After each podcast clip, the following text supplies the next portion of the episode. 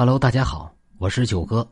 九哥最新上架了一部长篇小说，叫做《拜师九叔》，呃，有灵异、鬼怪、僵尸等等吧，内容很丰富，也很热闹，很精彩。希望一直支持九哥的老铁呢，能够订阅收听，谢谢大家的支持。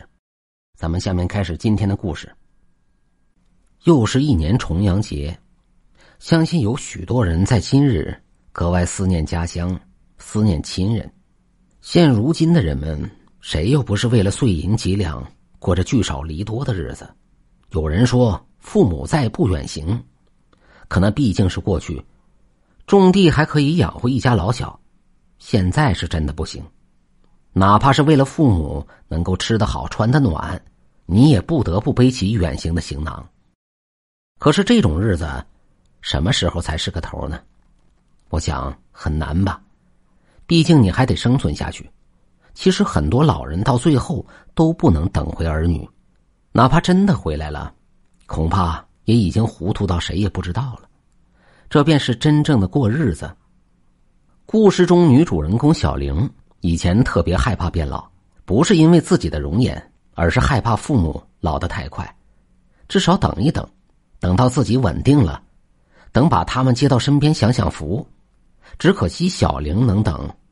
父母却不能等，现如今小玲回来了，父母却不在了，家还是那个家，可是家里的人已经搬离，也不远，就在屋后的小山之中。一转眼已经是七个春秋，每年重阳节回老家是小玲多年的习惯了，因为她母亲的忌日就在这一天。蜿蜒盘旋的山路根本就不通车。除了碰到村里的拖拉机以外，小玲只能步行。好在小玲出发的时间早，直到中午终于到了家。小玲并没有进屋中，因为由于年久失修，后院几乎已经坍塌，所以他拿着早就准备好的香纸，抱住，直接上了山。在祭拜父母坟头的时候，忽然不远处一个小土包吸引了他的注意，光秃秃的，估计是最近大雨给冲塌了。要不然被杂草覆盖，根本不可能发现。没有墓碑，只有几个青砖垒砌而成。很显然，这老坟时间不短。不过小玲还有印象，他家最后一代人在他七八岁的时候便没了。以前村里集体做清明的时候，还来过这坟头烧纸。想到这里，小玲叹了口气，转身拿点草纸去烧了。没有后人，便断了香火。相比于父母。他要可怜的多，只是小玲不知道的是，正因为这小小的举动，竟然救了他一命。小玲重新给老坟添了点土，并打理了周围的杂草后，就下了山。他并不敢停留，毕竟天快黑了，他至少要在天黑之前赶到县里。如若不然，在野外过夜就不好了。可是随着他离村子越来越远，心神就越来越不宁，很奇怪的感觉。起初，他以为是一个人走山路害怕所致的，可是等到了城里，住进了客房，还是如此。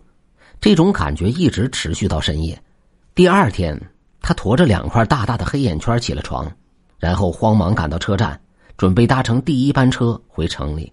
可是，就当他坐上摩的的时候，昨天那种不安的感觉又出现了，而且更强烈，豆大的汗珠从脸上滴落。要知道，现在已经不是夏天了。你这小姑娘年纪轻轻的，怎么干这事儿？真晦气！当小玲刚下摩的，就被一把拽住。看着司机手中的钱，小玲也愣住了。我我什么时候在口袋里放了冥币了？昨天不是都烧了吗？而且小玲清晰的记得，这张冥币是在老坟堆上烧的，因为他买的冥币唯独这一张是绿色的。可是奇怪的是。这冥币怎么跑到自己口袋里了？难怪司机气愤。一大早上收到冥币，能不晦气吗？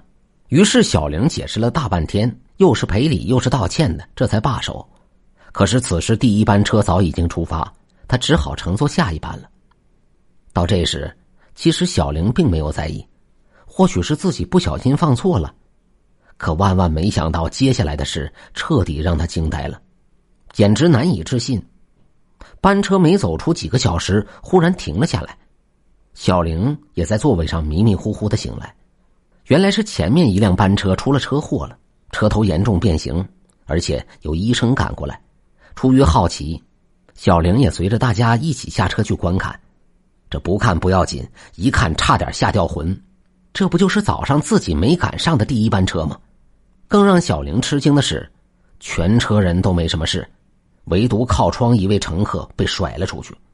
那人红衣黑裤，长长的头发，手腕还扎着一根皮筋。小玲低下头看了看自己，红衣黑裤，长长的头发，一根皮筋，不会这么巧合吧？竟然和自己打扮一模一样。小玲不由得想起了早晨那一幕，如果不是口袋里那一张冥币，或许躺在那里的人就是自己。可昨天在老坟堆里明明已经烧了的，今天怎么可能出现在自己身上呢？大家上坟的时候都喜欢说一句话：“请老祖宗保佑子子孙孙。”难道真的是昨天那老坟堆保佑了自己？如果不做这样的解释，那自己又如何能躲过一劫，救自己一命呢？